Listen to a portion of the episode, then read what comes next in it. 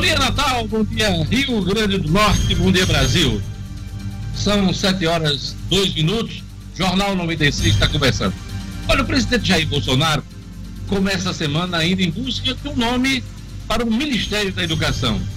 Após pressão de, dos filhos, de olavistas e religiosos, Renato Feder, secretário de Educação do Paraná, e cotado para o comando da pasta, ele chegou a ser convidado na última quinta-feira, anunciou ontem que foi chamado, mas recusou convite.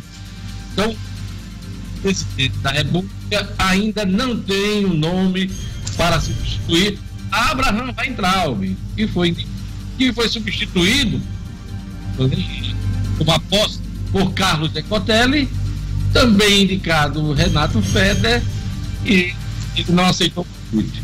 Deve ter uma cabeça de burro enterrada na frente do Ministério da Educação, porque nada está certo no Ministério da Educação nesse governo. Daqui a pouquinho a gente traz mais informações sobre esse assunto. Olha, ah, o Brasil ultrapassou é, 1,6 milhão de casos confirmados de Covid. País registrou 535 mortes e 26 mil casos infectados no domingo. Bom dia, Gerlane Lima. Bom dia, bom dia Diógenes, a todos da equipe aos nossos ouvintes. Isso mesmo, Diógenes. O Brasil teve 535 mortes registradas por conta do novo coronavírus em 24 horas e passou da marca de 1,6 milhão de infectados, de acordo com o levantamento feito pelo consórcio de veículos de imprensa junto às secretarias estaduais de saúde. São 64.900 óbitos no país e um total de 1.604.585 casos confirmados no Brasil, Diógenes.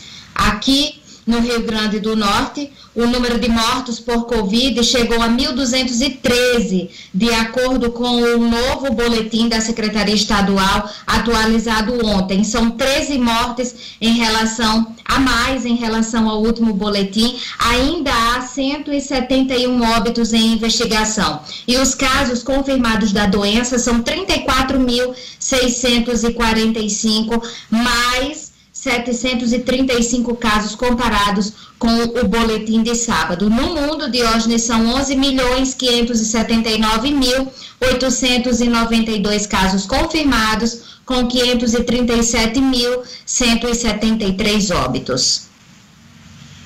O Rio Grande do Norte teve mais uma perda ilustre por causa da Covid-19. Morreu ontem o jornalista, colunista social, decano né, do colunista social aqui no Rio Grande do Norte, Paulo Macedo. Paulo Macedo estava se recuperando de uma queda, com cirurgia no fêmur, mas contraiu a doença, evoluiu rápido no final de semana e ontem, infelizmente, faleceu. Daqui a pouquinho a gente vai trazer mais informações sobre a morte do jornalista Paulo Macedo. Quem também, quem também morreu no final de semana foi a primeira Miss Brasil, né?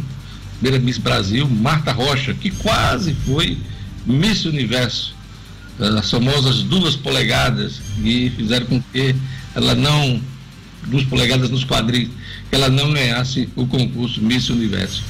Daqui a pouquinho a gente traz mais informações também sobre a morte de Marta Rocha.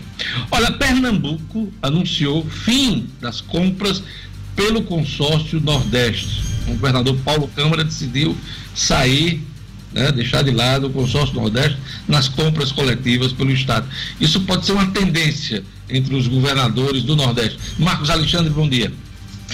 Bom dia, Diógenes. Bom dia a todos e aos ouvintes do Jornal 96. Sim, Diógenes, é, nesse final de semana surgiu a notícia de que o secretário de Saúde de Pernambuco, André Longo, ele comunicou ao Tribunal de Contas também de Pernambuco de que não vai mais fazer compras né, de produtos e serviços referentes aí à Covid-19 pelo consórcio Nordeste. Consórcio Nordeste que é integrado aí pelos nove estados, inclusive aqui pelo Rio Grande do Norte. Daqui a pouco a gente fala mais desse assunto. Pois é, consequentemente, com, claro, a anuência do governador Paulo Câmara, que é quem manda no estado de Pernambuco. Empresas privadas Aliás, empresa privada eleva em 30% produção de postos maduros potiguares e gera expectativa positiva para o reaquecimento da atividade do petróleo aqui no estado do Rio Grande do Norte. Luciano Kleber, bom dia. Bom dia, Diógenes, bom dia aos colegas, bom dia aos nossos ouvintes. Pois é, Dionis, a Petro Recôncavo, a baiana que no ano passado pagou cerca de 300 milhões de dólares por nossos campos, por parte dos campos maduros de petróleo no Rio Grande do Norte, começa a ver o seu investimento dar grandes frutos. Esse, esse aumento aí de 30%, daqui a pouco a gente detalha. Esposa de líder de facção é presa com arsenal no oeste do estado. Futebol América realiza primeiro coletivo e live do ingresso solidário arrecada 25 mil reais. Bom dia, Edmo Sinedino. Bom dia, Diógenes. Bom dia, ouvintes do Jornal 96. Promoção que o América realizou durante toda a semana de absoluto sucesso. Há três metas atingidas, ultrapassou as três metas atingidas, que era de 20 mil reais. O América realizou o coletivo ontem em Camaragibe e esse coletivo transmitido né, via live arrecadou eh, já tinha arrecadado mais de 25 mil reais de hoje. O primeiro coletivo, a América venceu os titulares hum, de Roberto Fernandes venceram por 1 a 0. É o América iniciando, reiniciando os treinamentos, pensando na Copa do Brasil e nas demais competições desse ano, Diógenes. Ainda nesta edição, Natal abre esta semana o Centro de Atendimento para o Enfrentamento da Covid-19 e o Detran autoriza a renovação da Carteira Nacional de Habitação e primeira habilitação durante o período da pandemia. São assuntos do cotidiano daqui a pouquinho no Jornal 96. Hoje, 6 de julho, dia da criação do IBGE, Instituto Brasileiro de Geografia e Estatística. Hoje é dia também de Santa Maria Gorete, santa da Igreja Católica. Queria mandar um abraço para o jornalista Rubem Medeiros, que está fazendo aniversário hoje, e um abraço para Sandro Trigueiro, Sandrinho, ex-professor do Salesiano, que também faz aniversário hoje. A todos um bom dia e vamos a mais destaques da edição de hoje.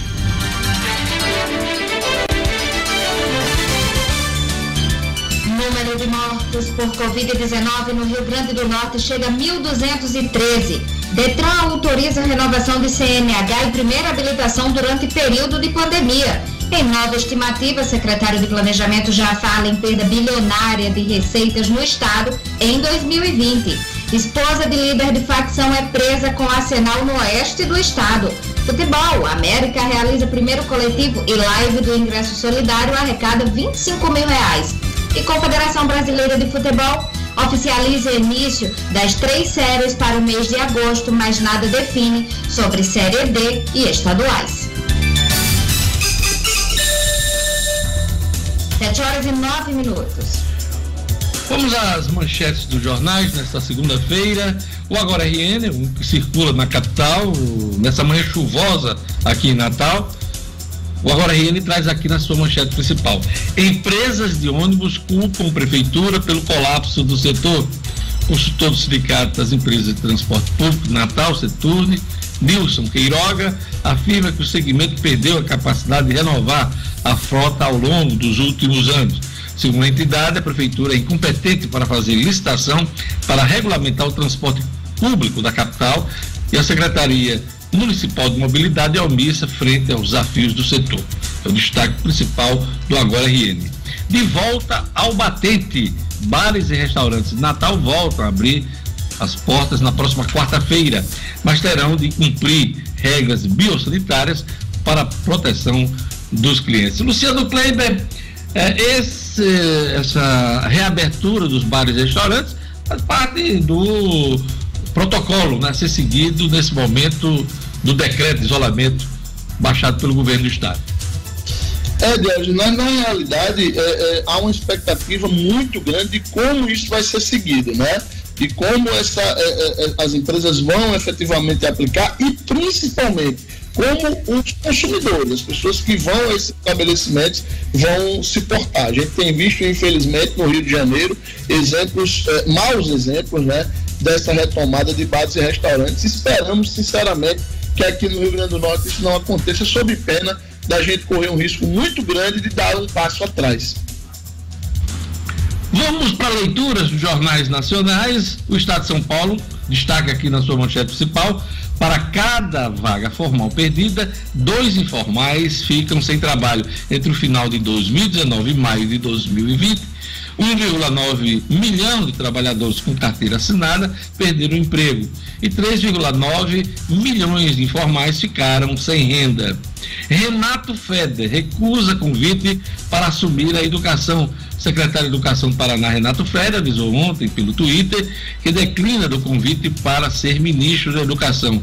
Grupos ligados ao Lavo de Carvalho e militares tinham feito pressão para que Jair Bolsonaro desistisse de FEDER. FEDER que foi anunciado na última quinta-feira. Marcos Alexandre, é quase é, uma, uma coisa inusitada isso aí, pode dizer, né?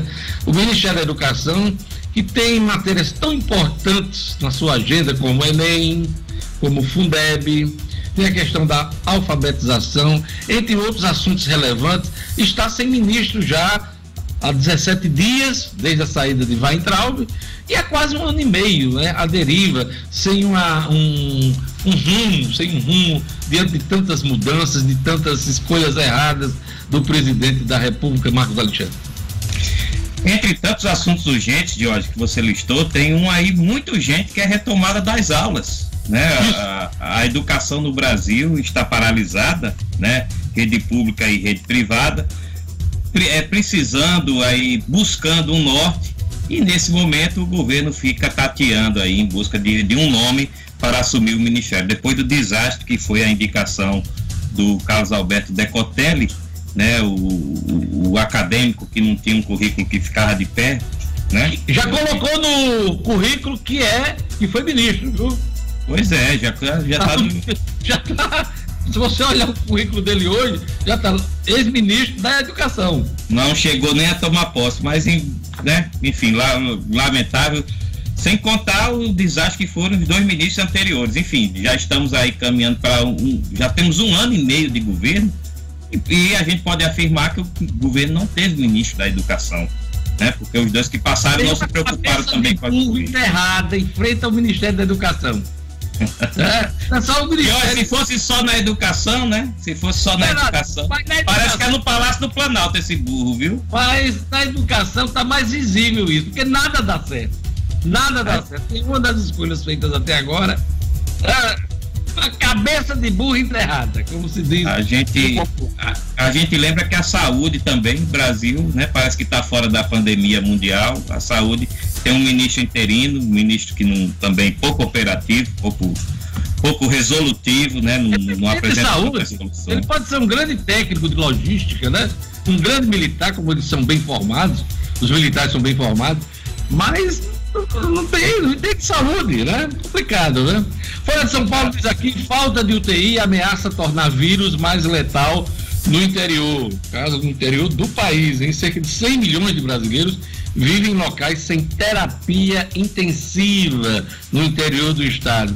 As capitais, elas, elas, elas representam 24% da população do país.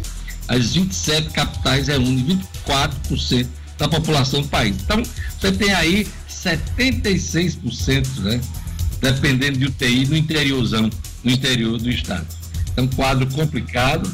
A, a Folha destaca aqui, na volta da Fórmula 1, Bottas vence e Hamilton comanda ato antirracista que dividiu pilotos. É, divisão aí na Fórmula 1, hein, né? logo na largada. Aliás, um grande prêmio muito confuso. Sobre ataque, Feder afirma que rejeitou assumir educação. São os destaques aqui da Folha. Uh, o Globo traz aqui na sua manchete principal, atacado por ala ideológica, FEDER decide, aliás, desiste do Ministério da Educação. Sem titular 17 dias, pasta precisa coordenar, volta às aulas e reorganizar o Enem.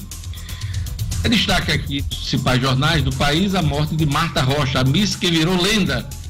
Ela morreu aos 83 anos lembrada como a primeira Miss Brasil oficial, eleita, com, eleita em 1954, quando os concursos passaram a se realizar no Hotel Quintaninha, em Petrópolis.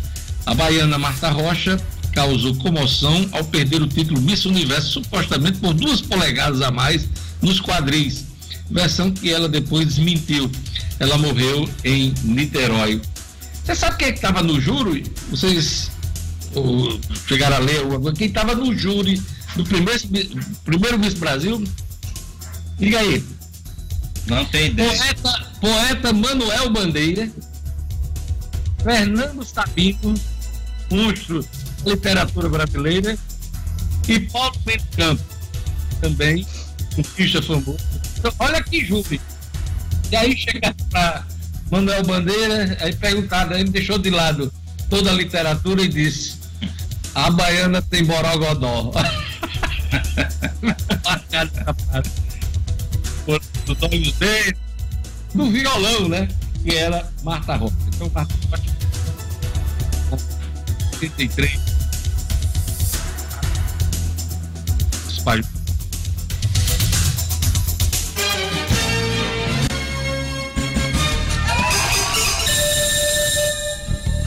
Sete horas e 17 minutos. Mega Sena não saiu pra ninguém. O prêmio acumulou o concurso 2.276 realizado no sábado no espaço Loterias Caixa em São Paulo, ali no terminal rodoviário do Tietê. Vamos aos números, as dezenas sorteadas, Gerlane Lima.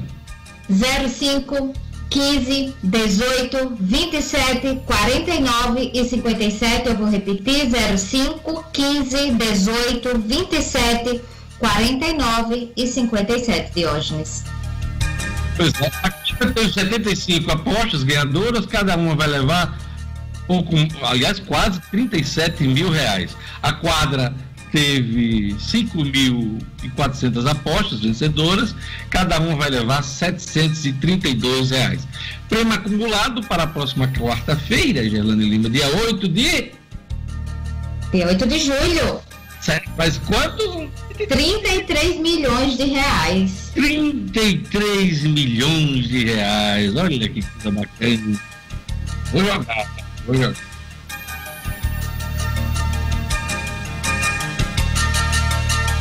Nota de falecimento.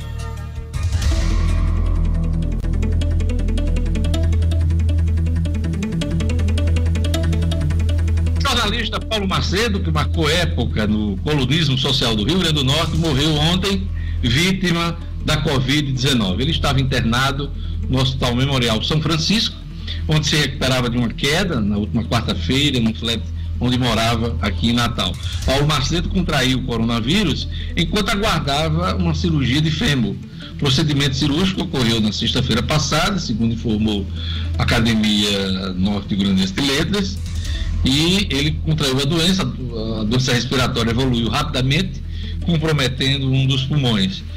Ele estava com 88 anos. Em nota, Academia Norte Grandense de Letras, na qual o jornalista ocupava uma das cadeiras, era o vice-presidente da academia, comunicou o falecimento do colunista.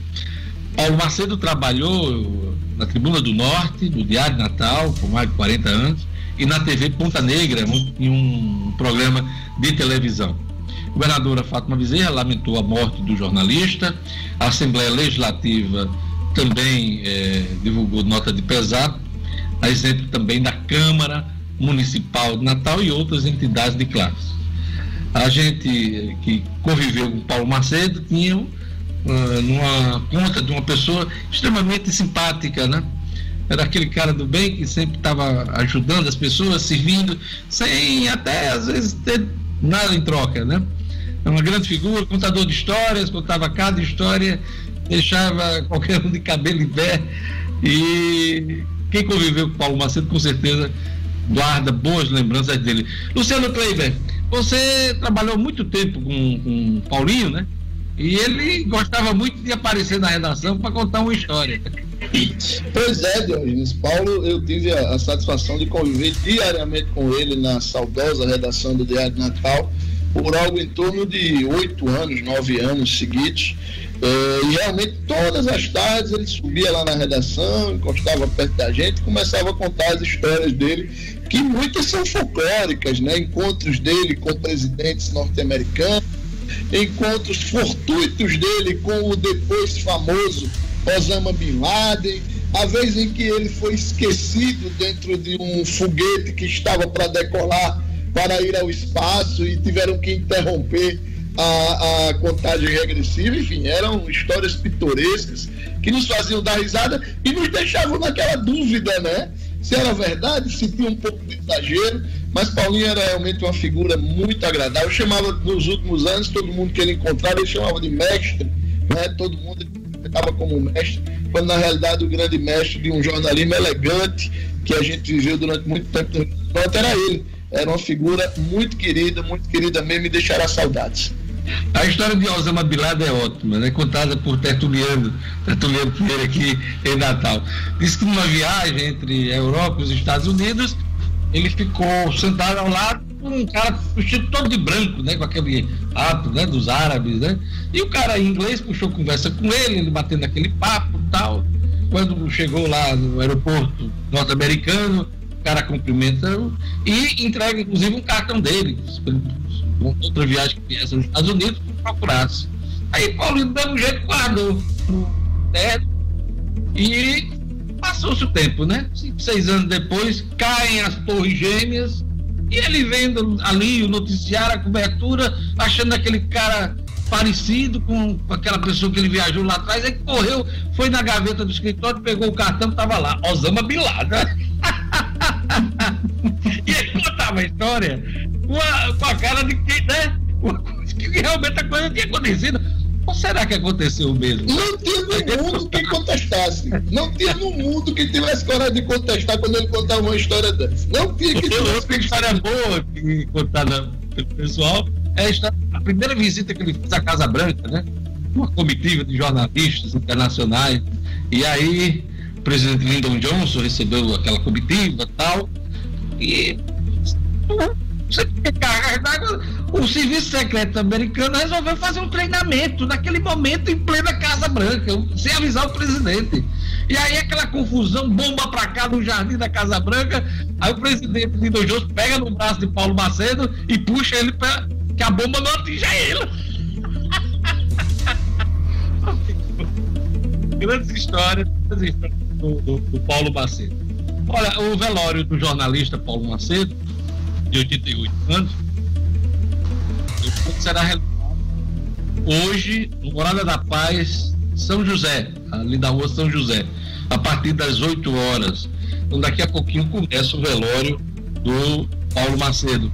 O sepultamento está programado para as 11 horas no cemitério e crematório Morada da Paz, em Emaús. Então, fica aqui a saudade, né? E ele cumpriu a missão dele, não, não há dúvida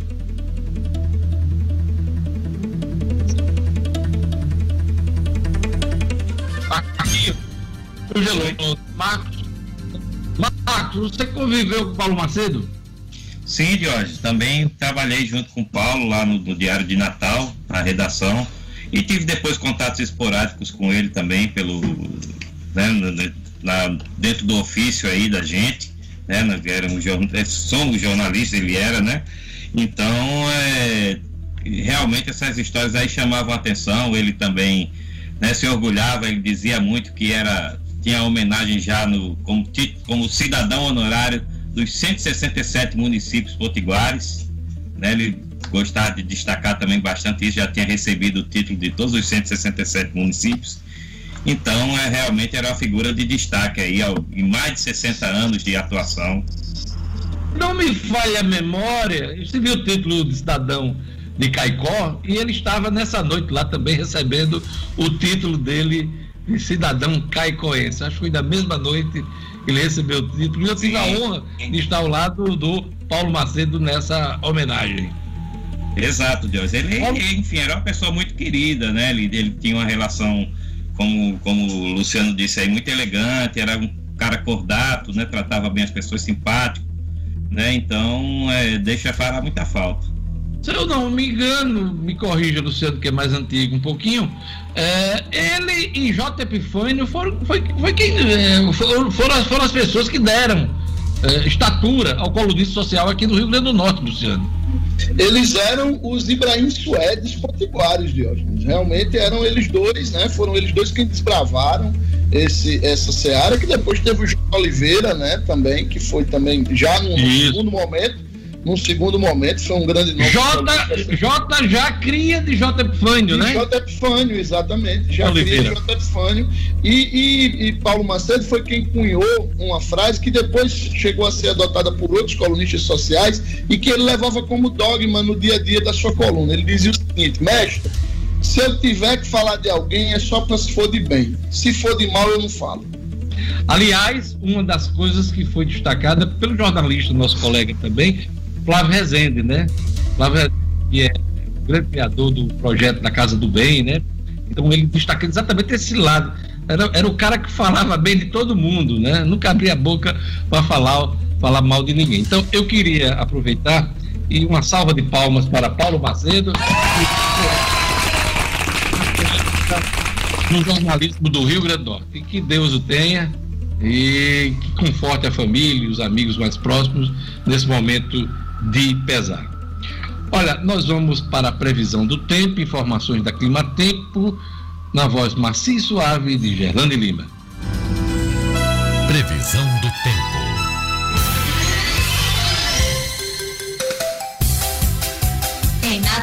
segunda-feira amanhece com chuva e a previsão é de mais nuvens durante o dia e a noite. A mínima é de 24 e a máxima de 32 graus. Em Mossoró, a segunda-feira é de sol pela manhã com possibilidades de chuva passageira à tarde e à noite. A mínima fica nos 24 e a máxima chega aos 34 graus. Em São Miguel do Gostoso, a previsão é de céu aberto e tempo abafado, com pancadas de chuva à tarde. A mínima na madrugada foi de 22 e a máxima fica nos 33 graus.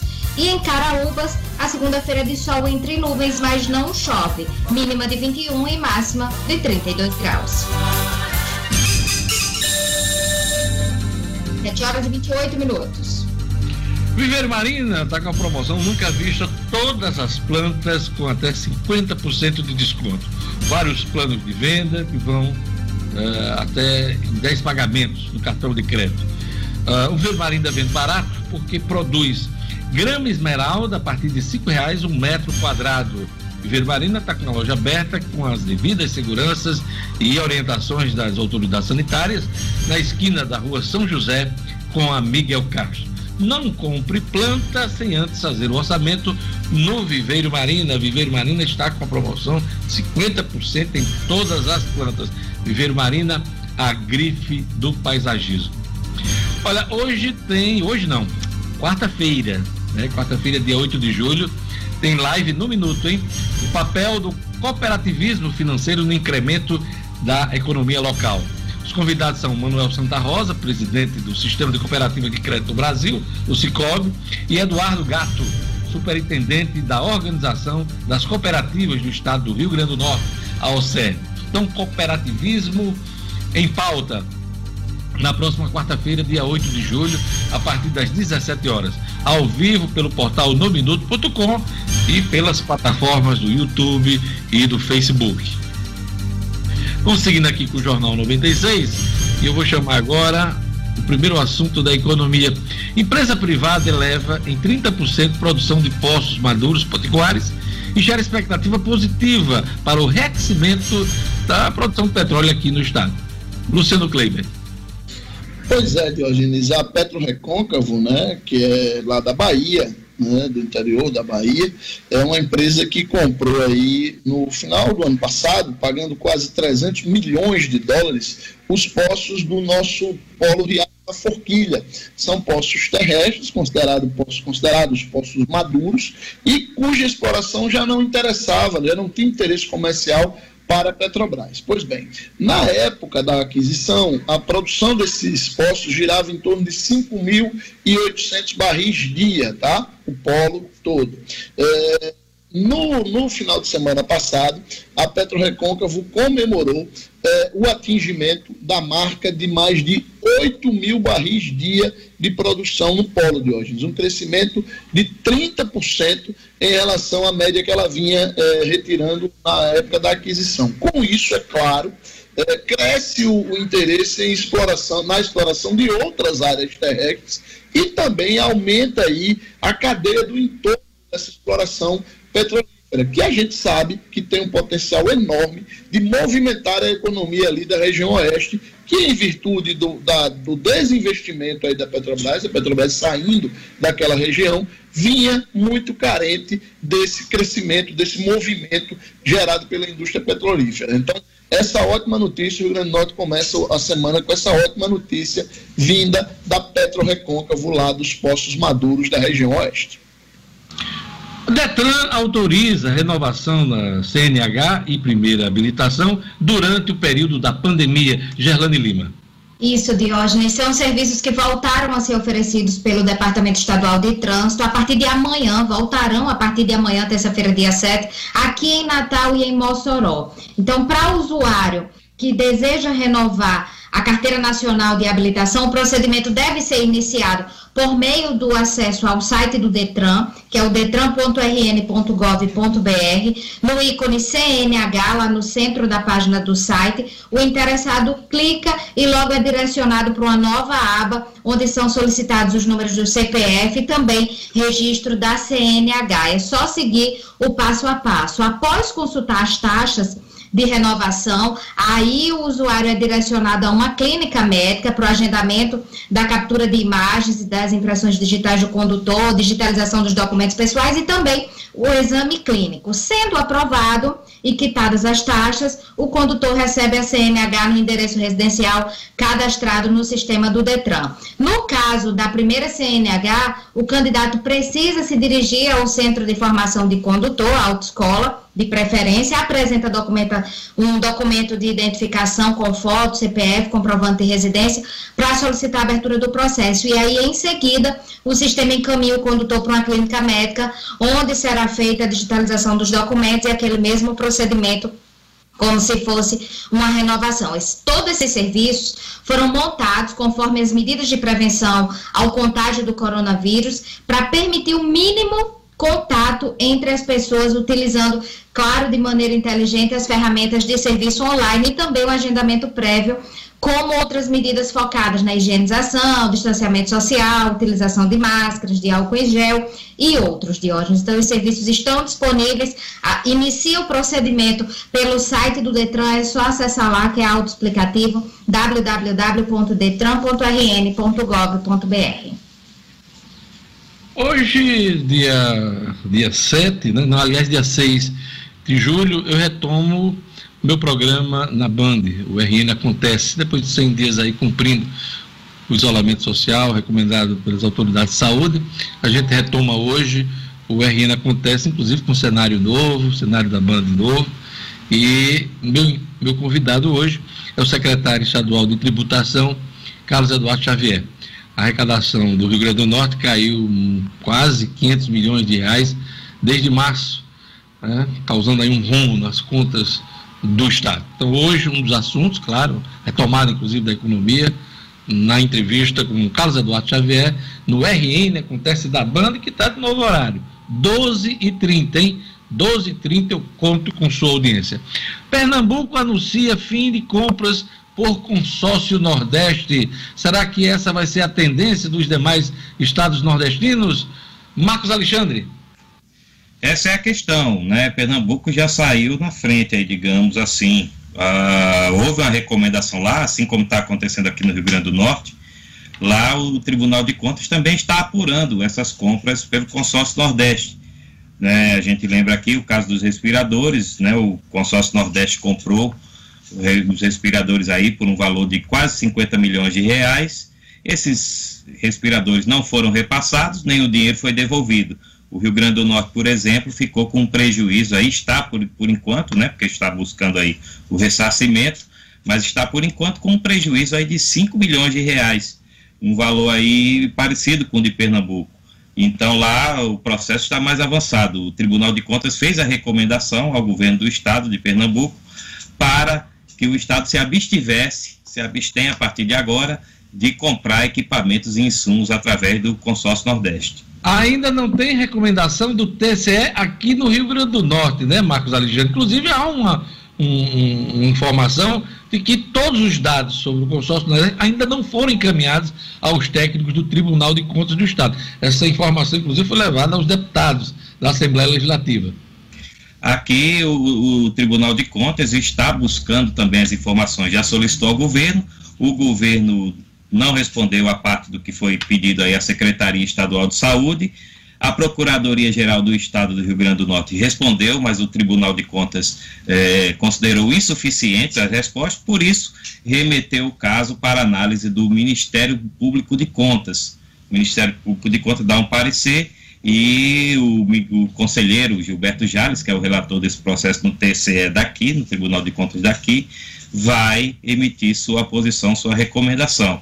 E no caso de Pernambuco, Diógenes, o governo lá acatou a recomendação do, do TCE e anunciou neste final de semana que não vai mais adquirir produtos e insumos pelo consórcio Nordeste, né, pelo menos em relação aí aos casos da, da Covid-19, que são os que estão sendo é, é, verificados.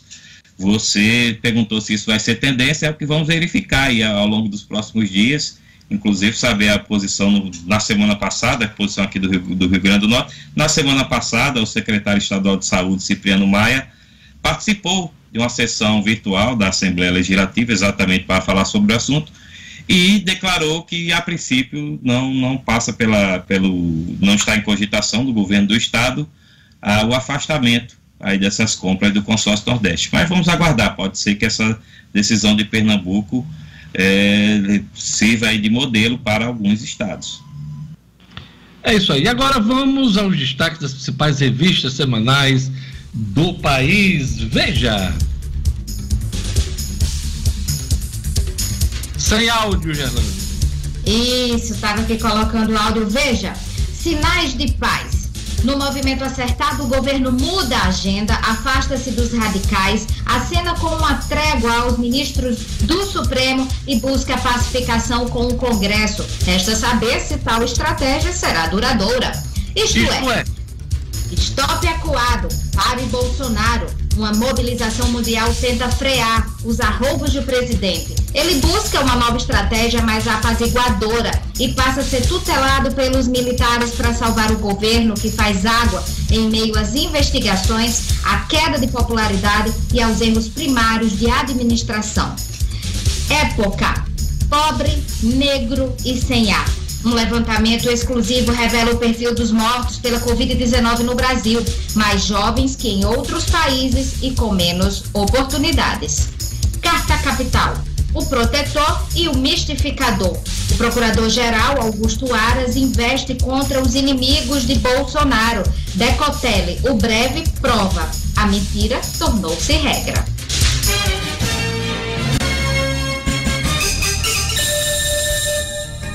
7 horas e 39 minutos. Que tempos sombrios nós vivemos, né? Fake news, esse tema inventado pelo Donald Trump, que espalhou aí pelo mundo inteiro para desacreditar a imprensa.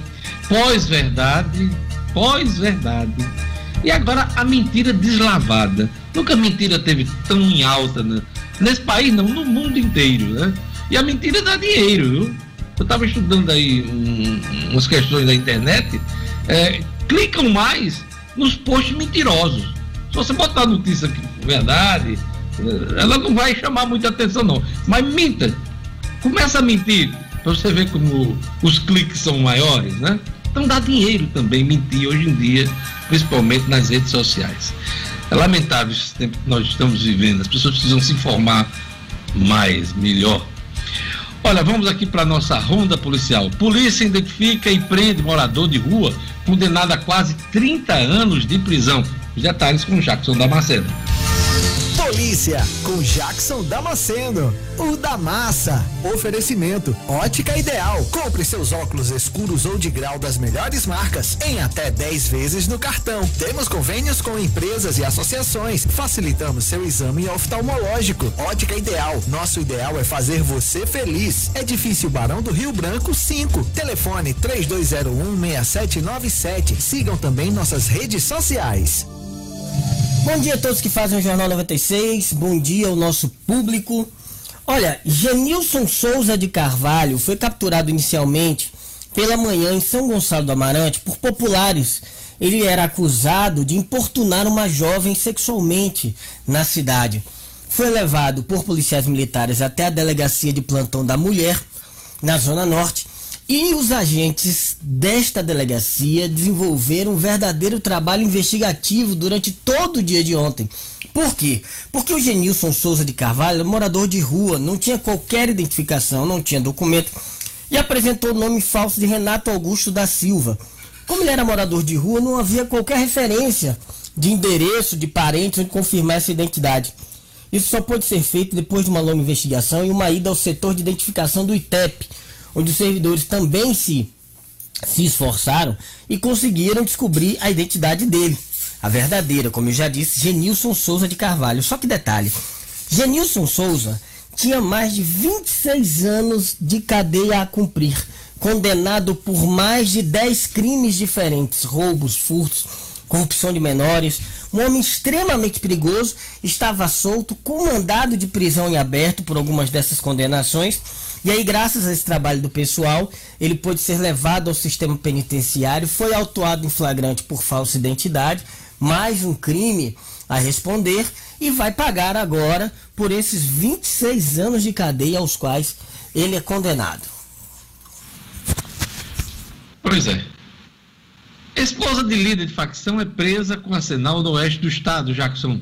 A prisão da jovem foi um trabalho, na verdade, em conjunto, porque foi feito pela PRF, mas com a colaboração da Polícia Federal e do Ministério da Justiça. Rainara Uh, o nome dela, Rainara Martins da Silva Xavier, de 19 anos, vinha de Pau dos Ferros. Ela queria chegar em Parnamirim pela BR-405, quando a van de transporte alternativo que ela era transportada, foi abordada pelos policiais. Com ela, a polícia encontrou simplesmente duas armas longas, uma escopeta calibre 12 e uma espingarda calibre 22, 10 munições de calibre 380, 10 munições de calibre 32, 4 munições de 28 e 16 munições de calibre 12, além de duas munições de calibre 44. É mole, meu amigo, para uma jovem de, 40, de 19 anos, mas sabe por quê?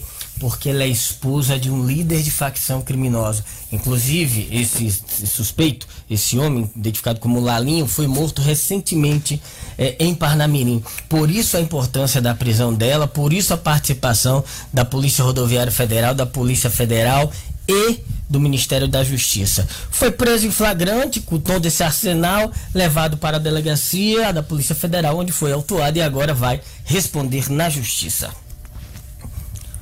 São essas as, partes, as notícias desta segunda-feira. A gente volta amanhã, se Deus quiser. Um grande abraço. Jornal 96. 7 horas e 44 minutos. Olha, um abraço para Joatan Lopes, uh, acompanhando o programa da Ridinha Velha. Um abraço também para Vicente Bezerra. Estou em Açu, chuva em Açu. Ele informa aqui para gente. Deise Clareia, aquele abraço também nessa manhã. Um abraço também para Aldenise Bento, Moacir Santos, Márcio Moreira. Um abraço também para Erivaneide, Alex Souza, Quintiliano, Sueli Teixeira. Está dizendo aqui, ela nota tudo, Sueli. Está dizendo aqui, Luciano Kleber está de visual novo. E também um cabelo bonito, olha.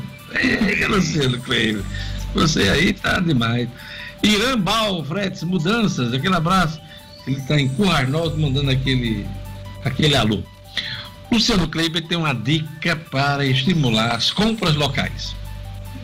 Pois é, Diógenes, mais do que nunca a gente precisa estimular as empresas que são da nossa terra e é por isso que quando o assunto é a minha saúde, eu sempre procuro a Unifarma, até porque ela está presente onde a gente mais precisa, são mais de 650 lojas no Rio Grande do Norte, Paraíba e Pernambuco, sempre com aquele atendimento personalizado e preço baixo de verdade. Então, liga nessa dica, quando precisar de uma farmácia, lembre-se da rede cuida da saúde do Rio Grande do Norte, lembre-se da farmácia amiga Unifarma, uma farmácia amiga sempre perto de você.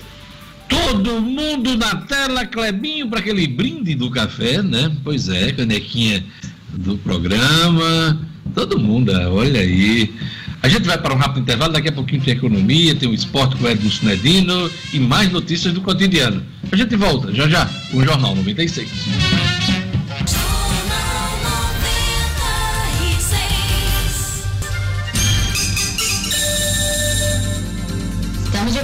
Ótima semana a todos, 7 horas e 47 minutos. Esse final de semana eu acompanhei uma live do jogador, ex-jogador né, Casagrande, né? com um dos músicos é, que marcaram a história do rock brasileiro, marca ainda, né? Que ele ainda está nativo e muito produtivo, que é o Dado Vila, Vila Lobos, é, do Legião Urbana, muito bacana.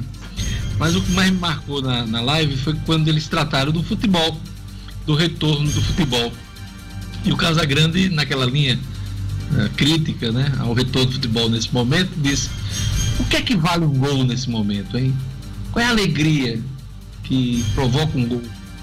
Que título esse ano vai ser conquistado, principalmente nesses campeonatos estaduais?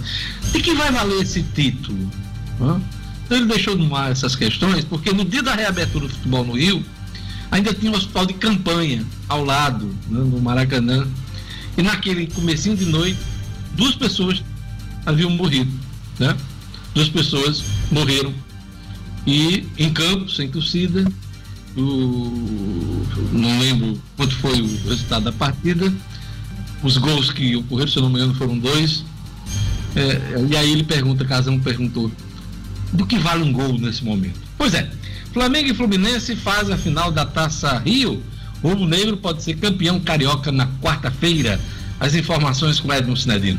Esportes com Edmo Cinedino. Já vamos ter a decisão da Taça Rio, Edmo Cinedino. Exatamente, Diógenes. Antes de qualquer coisa, eu queria, eu queria uma foto de Luciano Kleber hoje para me guardar de recordação. Né? Ou para procurar. Eu ia eu ia, é, é, é, como é que se aplaudir sua volta, né? De desejar boas-vindas. Você fez muita falta na semana passada, Obrigado. mas você já começa me sacaneando, né, Não, né, rapaz. Tudo bem, vamos em o frente. Vis, o seu visual, o seu visual assim tá, tá hollywoodiano. Sem brincadeira. bacana, bacana, bacana. Gostei. Parabéns, Luciano. Depois me dê o endereço aí do, do cabeleireiro para ver se ele faz um milagre comigo ou, ou onde você fez o, esse tratamento. Beleza? Vamos ao que interessa, né, Jorge? O Flamengo venceu o Boa Vista por 2 a 0. É, eu assisti a partida. Se não fosse se não fosse o goleiro Douglas do, do, da, do Boa Vista, eu acho que o, o do, do Volta Redonda, desculpa, o Flamengo teria teria goleado, teria dado mais uma goleada. Mas venceu 2 a 0 classificou-se para a final da Taça Rio. O adversário é o Fluminense, que empatou com o Botafogo de 0 a 0 Como jogava pelo empate, o jogo Fluminense-Botafogo também foi ontem e hoje terminou 0 a 0 Então, quarta-feira tem Flamengo e Fluminense. O que é que acontece? É a decisão da Taça Rio. Se o Flamengo ganhar, como ele já venceu a Taça Guanabara, ele será campeão carioca, direto, sem precisar dos dois jogos finais. Caso o Fluminense vença, né? É, aí sim teremos duas partidas o campeão da Taça Rio contra o campeão da Taça Guanabara e os dois eh, nos dois jogos para ver quem é o campeão carioca. Claro que o Flamengo aparece como favorito, mas o Jorge Jesus pregou muito respeito após a partida. Nesse jogo de quarta-feira de hoje, se terminar empatado, não tem vantagem de ninguém. A disputa vai direto para os pênaltis e a decisão acontece dessa forma. Vamos aguardar e ver quem será campeão se o Flamengo já ganha esse título na quarta-feira do Campeonato Carioca. Diógenes. Edmo, Hã? Edmo, Oi. me deixa fazer uma pergunta a você, Pois saber não. o que, que você acha. Hã? É, o Fluminense foi um dos times que protestaram aí contra a volta do Campeonato Carioca. Isso. Tá, ontem fez o terceiro jogo desde a retomada e não faz gol. É Isso. protesto, é? Interessante, né? Levou de 3 a 0 0 a 0 né? Dos últimos jogos e realmente não 2 há- 0 a 0 vai pegar o Flamengo agora, acho que vai precisar de um golzinho, pelo menos. Vai, também- é aquele tipo de jogo. É, você enfrentar o Flamengo hoje, né? Sem, sem querer jogar flores, mas dizendo a realidade, você enfrentar o Flamengo hoje, qualquer time do Brasil, até pela vantagem que o Flamengo tem de ter mais tempo de treino, é jogar é como os treinadores gostam, os, os retranqueiros, é jogar por uma bola, é se fechar e tentar esperar um milagre de fazer um gol e ganhar a partida. Tá muito diferente, tá muito acima, muito mais do que o ano passado o Flamengo, a diferença do Flamengo para os outros clubes. Pelo menos o que a gente já viu, né, né Marcos? A Confederação Brasileira de Futebol oficializa início das três séries para o mês de agosto, mas nada define sobre a Série D e os estaduais. Exato, Diógenes. Ontem, em entrevista ao jornal O Globo, né, nós já tínhamos falado aqui que o começo, estava definido o começo da série, das séries A e B, Ontem, eh, Rogério Caboclo confirmou também o início da Série C, a terceira divisão, nas mesmas datas, 8 e 9, mesmo final de semana, 8 e 9 de agosto. Copa do Brasil para o dia 25, 26 de agosto, mas não falou absolutamente nada sobre Série D. E sobre a Série D, ele disse o seguinte: são 68 clubes de 61 cidades diferentes. E não tem como acomodar, não tem como a concordância de, sabe, de você ter a, a é, flexibilização de poder jogar em outras cidades cidades. Então, por conta disso, por conta dessa, dessa, dessa quantidade de clubes e de cidades, a Série D ainda não tem uma data. Também sobre estaduais, ele disse que ele deixou a cargo das federações, já tinha deixado. E um outro campeonato também que ele não se pronunciou foi a Copa do Nordeste. Copa do Nordeste que ontem eu vi uma entrevista do presidente da Federação Pernambucana eh, dizendo que a prioridade dele é realizar a conclusão do, do estadual. Então não não oferece mais Recife é, como candidato a sede única. Sobra aí, nesse caso, a cidade de Salvador, com maior estrutura. Mas, de qualquer forma, ainda está indefinida também o recomeço da Copa do Nordeste. Diógenes. A América realiza o primeiro coletivo e live do ingresso solidário. Arrecada aí 25 mil reais, Edmo. Exato, Diógenes foi ontem lá em Camaragibe. É, o América fez a transmissão da sua TV Mecão. O 1 a 0 foi o resultado da prática coletiva, primeiro coletivo, o gol do, do, do estreante Rogerinho, uma das recentes contratações do América. O técnico Roberto Fernandes pôs para campo o time titular formado com Everton, Crobel, Edmar, Edson e Micael, César Sampaio, Wallace Rato e Lele, Rogerinho, Elias e Wallace Pernambucano. Esse, é, nesse nesse jogo, nesse jogo treino, eu já vi a promoção do, da a live, durante a live, do ingresso solidário, as doações de 10 reais aos torcedores e o América arrecadou mais de 25 mil, atingindo as metas que a diretoria havia colocado. Parabéns à torcida americana pela grande participação. É o início dos trabalhos do América que visa, né, lá para o dia 25, 26 de agosto, a volta da Copa do Brasil, quando ele enfrenta o Juventude do Rio Grande do Sul, segunda partida em Natal. Na primeira partida lá no Sul, antes da paralisação, o América empatou de 1 a 1, viu, Diógenes? Valeu, Sinedino, até amanhã com as notícias do esporte. Por favor, deixa eu dar só, deixa eu, eu, eu mandar o um meu abraço, minhas condolências aos familiares, ao querido Paulo Macedo, e que vocês falaram quase tudo da história do Paulo Macedo, mas eu queria dizer que vou sentir falta no dia do meu aniversário, todos os dias 8 de agosto, aquele telefonema Paulo Macedo me parabenizando. Era, um, era uma coisa muito tocante, que nós fomos companheiros por 14 anos no Diário Natal, mas claro, a distância nos, separ, nos separou, os veículos diferentes, mas ele sempre lembrava do aniversário no dia 8 de agosto. Então, a Paulo Macedo, minha homenagem, e a todos os familiares e amigos mais chegados, parentes, as minhas condolências. E hoje, até amanhã. Lembrar que o velório de Paulo Macedo começa daqui a pouquinho no centro de velório da rua São José.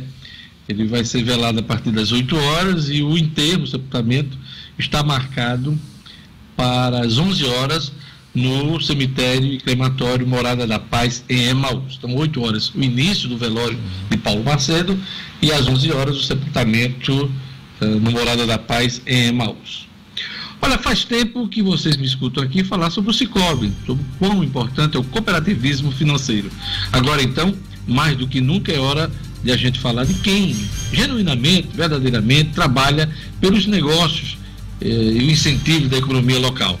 Quando pensar em escolher qualquer produto ou serviço financeiro, maquineta, boleto bancário, seguro e aplicações, não pense muito, valorize e use o Cicobi como seu parceiro prioritário. Valorize quem valoriza o que é daqui. Na agência do Partage Norte Shopping, a gerente é Celiane, no Portugal Center é o Denivaldo, no Centro de Convivência da UFRN é a DEA, e agora na mais nova agência do Cicobi, inaugurada ali na Abel Cabral, o gerente é o Galiza, né? Então essa turma toda está esperando para atender bem no Cicobi. Cicobi, nesse momento a gente não pode dar as mãos, mas podemos juntos fazer a diferença. Cicobi. Olha, vamos seguir aqui com o Jornal 96, vamos chamar Gerlane Lima com um assunto importante sobre a Covid. Vamos ver aqui é, o texto aqui da Gerlane. Natal abre esta semana o Centro de Atendimento para Enfrentamento da Covid-19. Gerlane. É, Diógenes, a previsão é que a abertura aconteça amanhã. O atendimento vai funcionar lá no ginásio Nélio Dias, na zona norte de Natal, e o atendimento está previsto para acontecer de segunda a quinta-feira, das 8 da manhã até as 4 horas da tarde. E nas sextas, das 8 da manhã até o meio-dia, onde as pessoas poderão passar por uma triagem dos profissionais da Secretaria de Saúde do município e em seguida receberão receberão atendimento médico. Na última sexta-feira, a Secretaria Municipal de Saúde fez a capacitação para os médicos, para os enfermeiros, farmacêuticos que vão atuar nesse centro de atendimento. O médico vai avaliar se o paciente precisou ou não de tratamento para o novo coronavírus, de acordo com o estabelecido no protocolo médico que foi adotado pelo município através do Comitê Científico Municipal de Combate à Covid-19, que é um grupo formado por infectologistas, foi aprovado pelo Conselho Regional de Medicina e caso o paciente concorde, já sai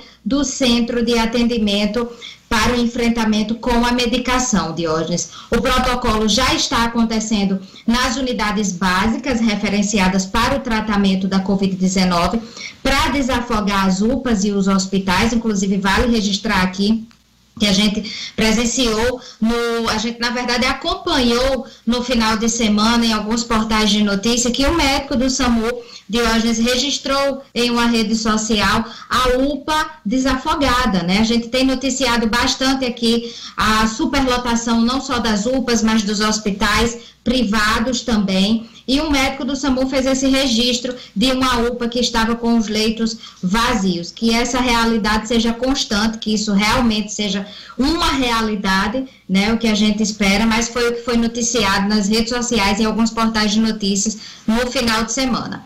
E aí vale lembrar rapidinho que ah, tem 10 UPAs, aliás, 10 unidades básicas de saúde com horário estendido que continuam em funcionamento e que todos os postos de saúde também atendem casos suspeitos de Covid-19. A abertura do centro de, de tratamento vai trazer, claro, mais agilidade para pacientes com início dos sintomas, que são gripe, tosse, coriza e dor na garganta. Previsão para abertura amanhã e para o atendimento é necessário CPF, cartão SUS e também comprovante de residência, Diógenes. Olha, o Tribunal de Contas do Estado alerta que prefeitos e vereadores não podem receber, receber aumento de salários. Foi assunto no Jornal 96 da última sexta-feira, aqui a gente destacando que pelo menos seis municípios uh, decidiram uh, o aumento de, do salário do prefeito e também de vereadores. Um dos prefeitos pode até rejeitou essa lei aprovada na Câmara Municipal. Mas o, o, Tribunal de Contas do Estado alertou que prefeitos e vereadores não podem receber os aumentos de salário. Marcos Alexandre.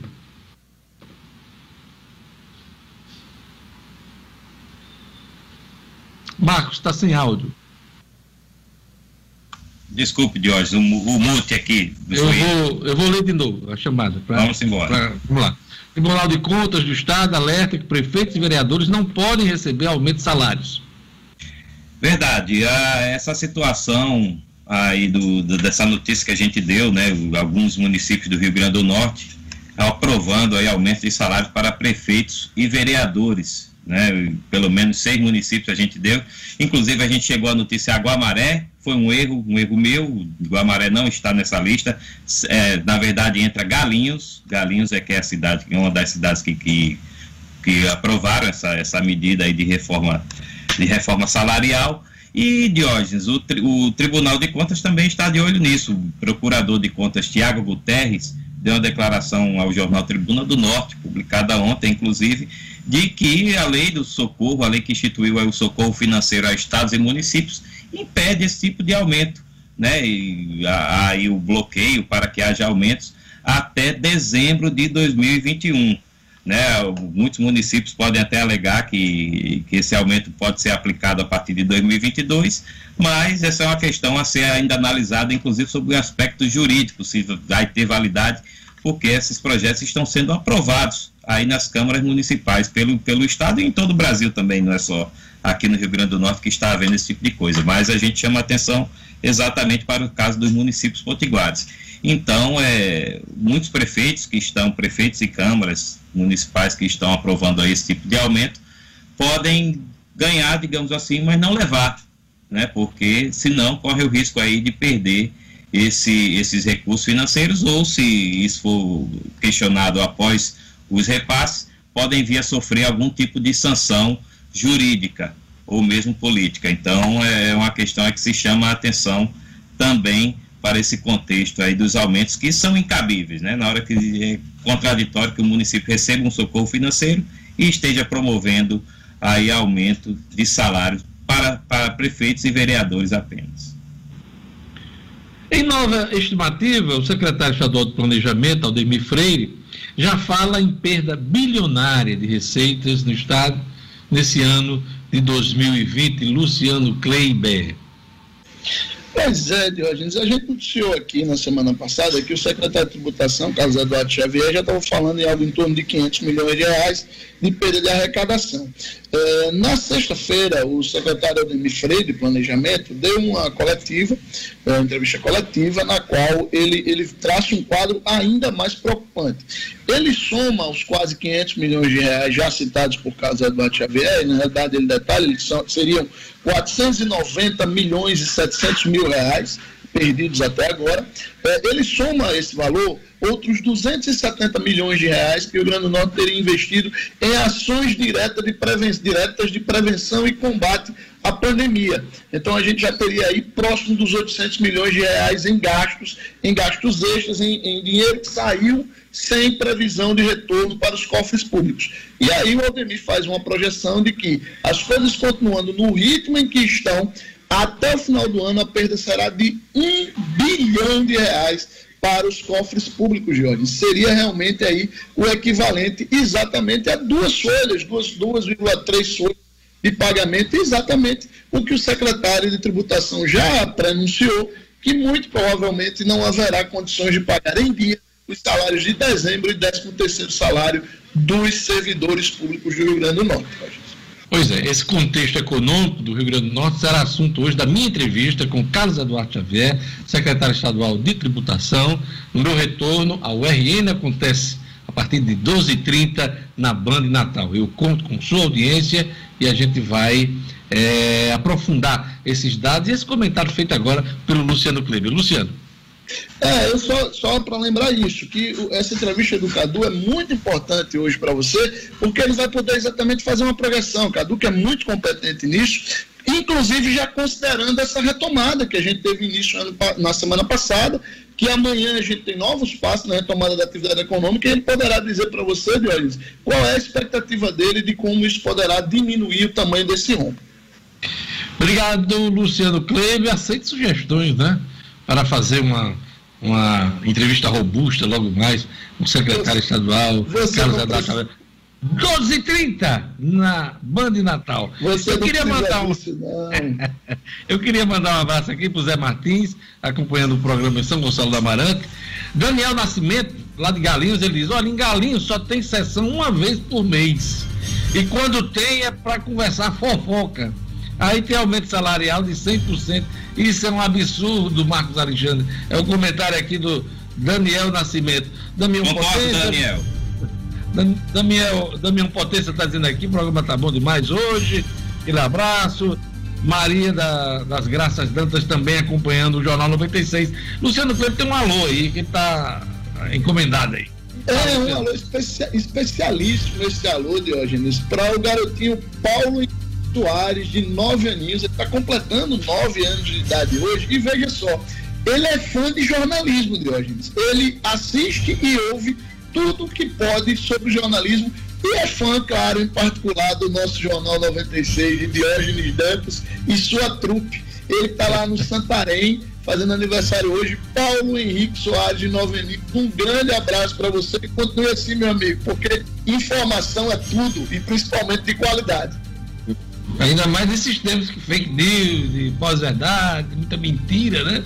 Esse aí está parecendo que é vocacionado para a profissão de comunicador, mas vamos dar tempo para ele ainda decidir por coisas melhores, Luciano Kleber, porque a nossa profissão é uma profissão muito difícil, né?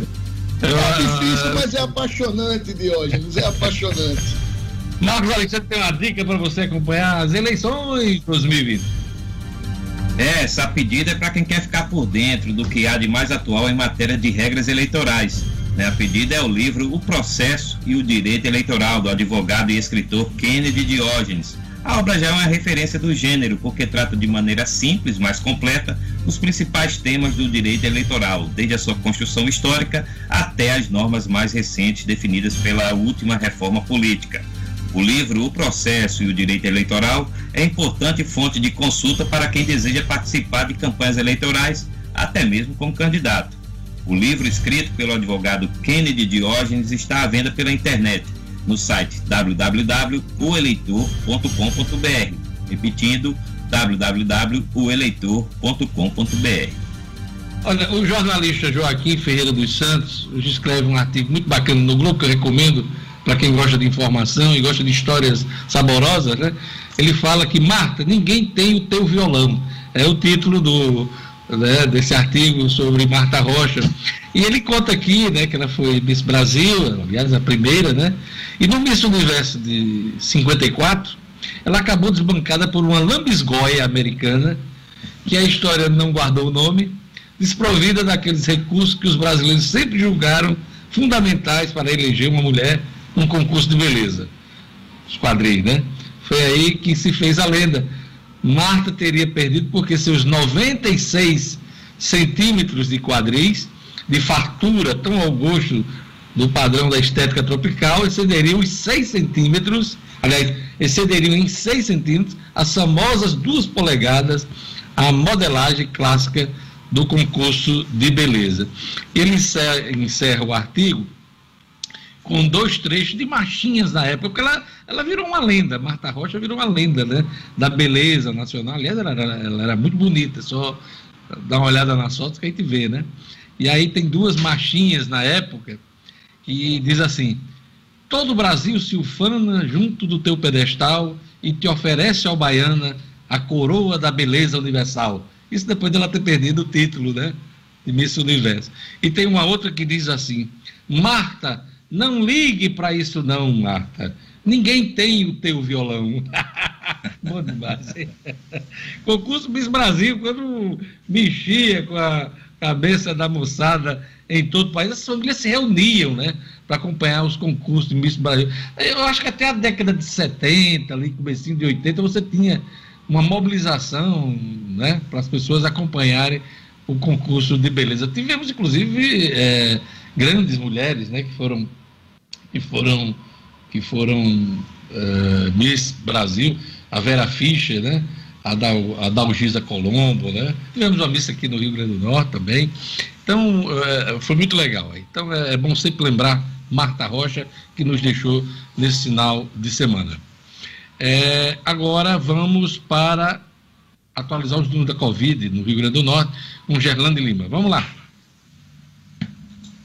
Vamos lá, Diógenes, aos números da Covid no Rio Grande do Norte, no Brasil e no mundo. Aqui no Rio Grande do Norte, Diógenes, são 1.213 óbitos registrados, com 34.645 casos confirmados. No Brasil, 64.900 óbitos, 1 milhão 604.585 casos confirmados. No mundo, são 537 mil 364 óbitos e 11 milhões 585 mil 149 casos confirmados.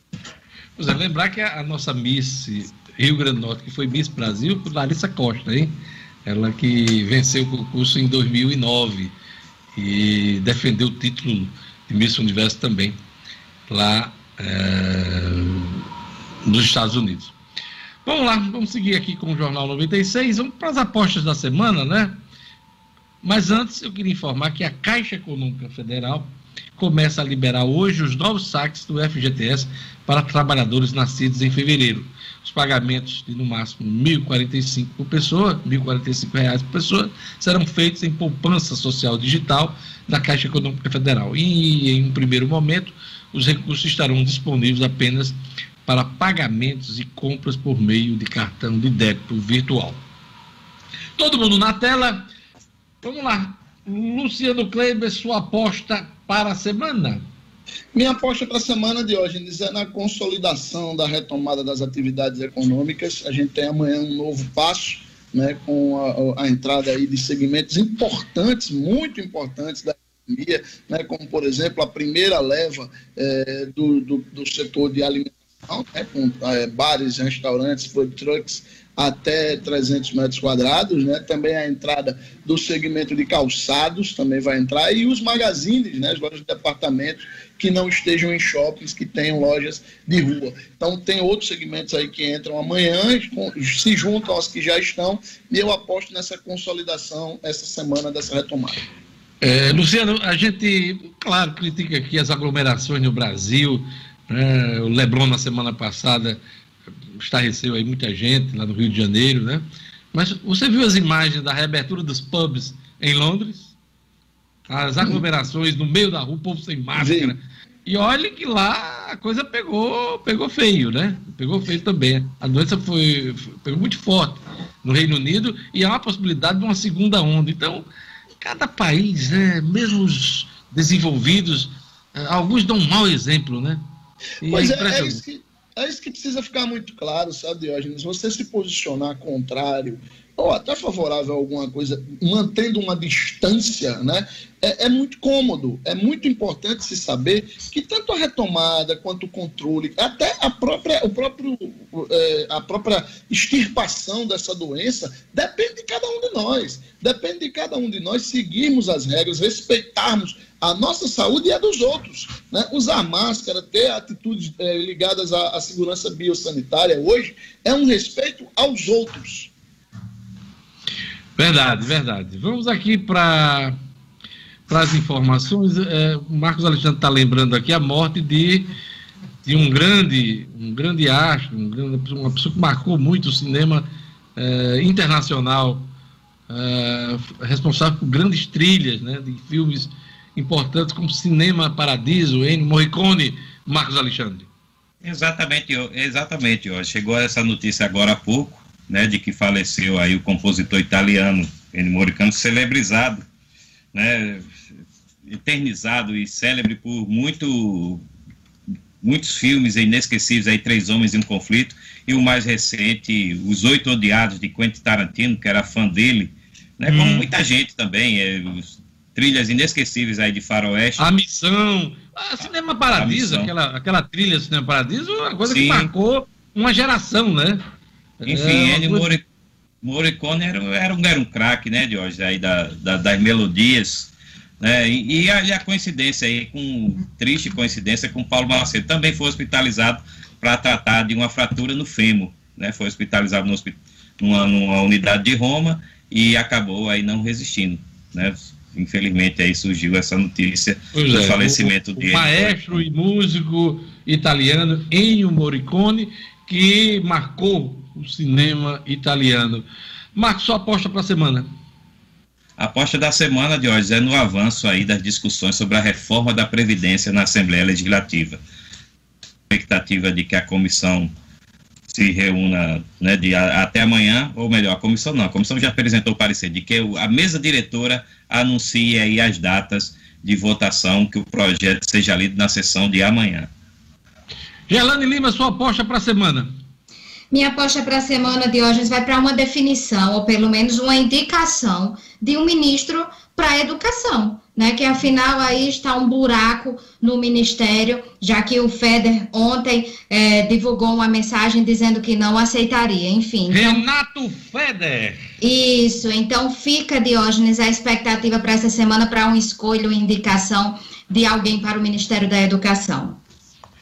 A minha aposta da semana também é por Brasília, porque o senador Davi Alcolumbre que é o presidente do Senado, tenta articular a reeleição dele à presidência do Senado. Pela lei atual, pelo que diz a Constituição, ele não pode engatar dois mandatos consecutivos. E aí ele vai tentar fazer uma consulta, articular os partidos, e conta até com as partidas de alguns ministros do Supremo Tribunal Federal. Ele quer avançar nisso essa semana. Então vamos ficar atentos a essa movimentação do senador Davi Alcolumbre, que é do Democratas, né, do Amapá, é, nessa tentativa de continuar no comando da casa. É, a Genô Maria, que foi senador é, pelo Rio Grande do Norte, ele tinha uma frase dizendo que o Senado é o céu, né? Quando ele pisou ali naquele tapete azul do Senado, ele olhou, o Senado é o céu. Imagina o cara sentado na cadeira, no trono do céu. Você sente um Deus, né? Sente... Eu acho... O Lombre está gostando, hein? É. Como gostou Sarney, como gostou Renan Calheiros. Garibaldi também sentiu um gostinho, mas quando tentou ficar, os camaradas, epa, tá bom, né? Já guardou lugar aqui. De... Passa a vez. Sarney colocou, Sarney tirou. Marcos Alexandre naquele momento. É. E quando, quando Garibaldi estava animado, né? Só passou um ano como presidente do Senado. Gente, é assim que a gente encerra o Jornal 96. Lembrando a você que logo mais, 12h30, RN acontece na Band Natal, minha entrevista com o secretário estadual de Tributação, o Carlos Eduardo Xavier. Eu também queria lembrar que na quarta-feira teremos live, live no minuto sobre cooperativismo de crédito, hein? Conto com sua audiência também a partir das 17 horas na quarta-feira. E assim a gente encerra o Jornal 96. Obrigado, Luciano. Parabéns. Por favor, uma, uma salva de palmas para Luciano que finalmente tirou aquele barulho da varanda. Palmas de novo para Luciano Palmas para Luciano